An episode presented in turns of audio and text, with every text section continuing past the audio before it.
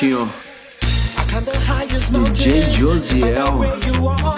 Não Stop Dance Remix. Caralho, essa é dos tempos que o cara tentava fazer um break dance no salão do colégio e tudo que o cara tira um fiasco colecionado pro resto da vida. Muito boa. Deixa só caminho, Faustinho. Aí. Aí, boa. Não, não. Só mais um pouquinho. Só mais um pouquinho. Aí, boa! Olá pessoas, eu sou o Vinícius Faco, esse é o Back to the Inútil, podcast que volta a fita da história para falar sobre coisas que a história nem sempre fala. Eu queria dar um salve e agradecer a todos vocês que rasgaram, jogaram fora, desperdiçaram 25 minutos da vida de vocês e ouviram o primeiro episódio. Eu queria prometer que dessa vez eu vou tentar que a história leve um pouquinho de menos tempo. Tudo depende, é claro, dos Gatorades. Bueno. Ah, se tem uma coisa que a gente da classe média abastada usa mais que papel higiênico em quarentena, essa coisa é o quê? É o delivery. Deliver, teleentrega, tele, a domicílio, essa grande maravilha do antropoceno. De um lado, os que pode pedir, de outro, os fadados a buscar. E o lance é que isso para mim foi um gatilho para me perguntar quando é que a gente começou com essa história de delivery. Então vamos lá, vamos lá pro segundo episódio de Back to the Inútil. Quando a gente já começou a fazer delivery.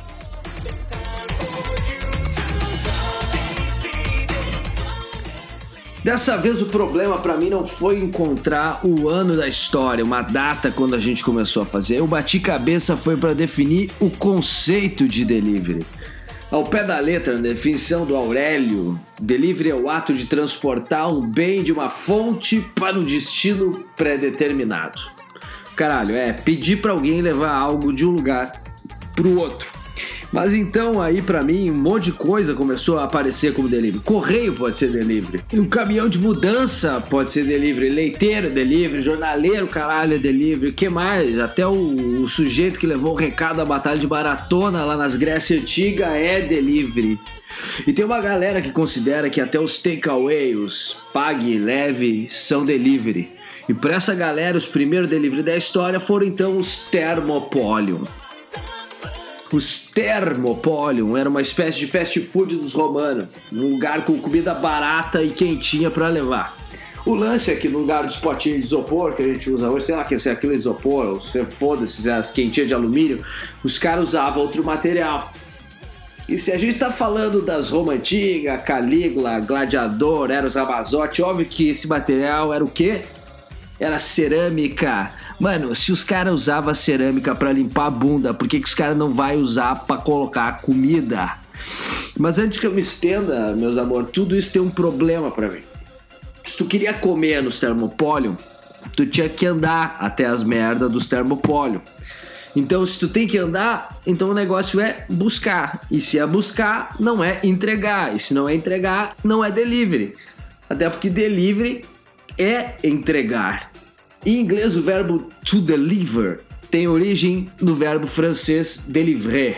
Alguns críticos e opositores dirão que meu francês não é tão bom assim, mas délivrer vem do latim deliberare, de onde de significa longe e liberare significa deixar livre de longe, liberare, livre.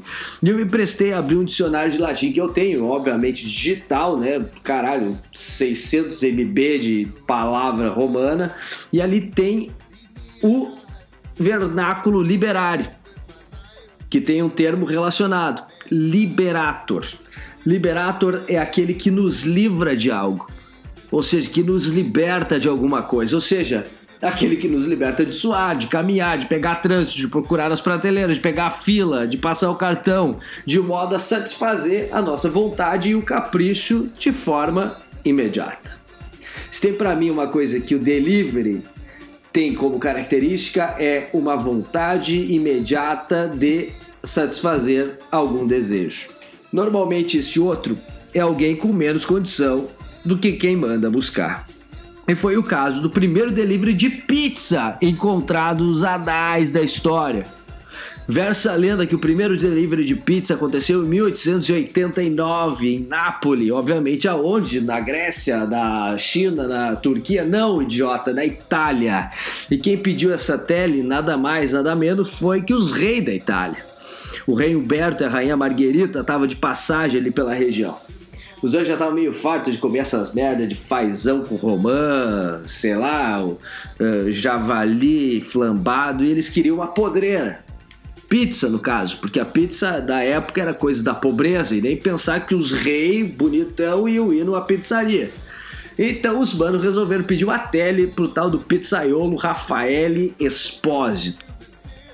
Pra não perder a viagem, o tal do pizzaiolo aí resolveu dar uma puxada de saco e criou uma pizza com a cor das bandeiras da Itália.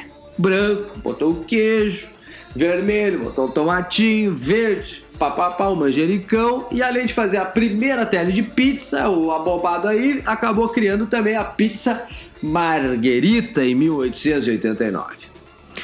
Porém, nove anos antes, em 1890, um sujeito lá na Índia já estava empreendendo no esquema de teleentrega.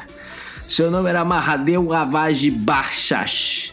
E esse cara criou um serviço chamado Dabawala. Dabawala no translate das ruas significa o cara que carrega as marmitas. Irmãos, o negócio é impressionante. A ideia surgiu quando a Índia era uma colônia ainda britânica. A ideia do cara era contratar um sujeito para entregar todo dia no seu trabalho a comida que a mulher dele preparava em casa.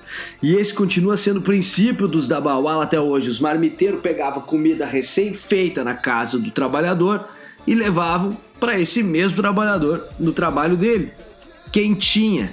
O lema dos manos é levar comida a alguém é o mesmo que servir a Deus. E mano, os caras têm medo de pecar. O sistema dos Dabawala é tão excelente que a taxa de erro das entregas é de mais ou menos um erro a cada 16 milhões de entrega. E o mais impressionante é que a maioria desses manos é analfabeto ou semi-analfabeto. Cara, é mais fácil acertar, é quase mais fácil acertar na Mega Sena do que os Mahatma esse errar. O lance é tão furioso que, óbvio, os brancos startupeiros já fizeram viagem, TED Talk, Think Tank, o escambau para roubar um pouco das ideias dos caras. Os caras viraram até matéria da Fortune, Forbes, o caralho. E só para ter uma ideia, Atualmente, 5 mil da Bawala entregam cerca de 200 mil refeição por dia na Índia. Porém, porém, já tinha uns mano pedindo comida a domicílio, at home, em casa, antes. Segundo os inscritos, foi na Coreia, em 1768. 100 anos antes dos Índia e dos Itália. Tomar um golinho. 100 anos antes, mano. 1768. Vamos ver o que, que nós tava fazendo no Brasil. Pedindo rap? Pedindo iFood? 1889 foi a. Caralho, mano, era. Nem sei o que nós tava fazendo aqui ainda. Mas o fato é que a tele lá das Coreias foi pedido pelo estudante Hwang Young Silk depois de um vestibular da época. O Coreia Brother aí pediu um tal de Nangmyun uma espécie de sopa fria com macarrão para comer com os amigos. Cara, estamos meio estressado, Enem, vai virar piada no jornal hoje. Não, vamos comer uma sopinha fria de macarrão para dar uma desopilada. E ainda bem que a porra era fria, né, mano? Porque imagina, não eram uns malucos numa CG 125 quebrando retrovisor na Rebouças para te trazer um Ligue Ligue.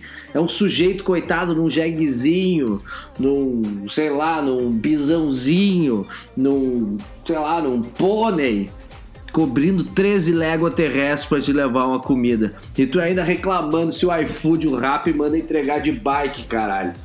Tu é muito vagabundo, cara.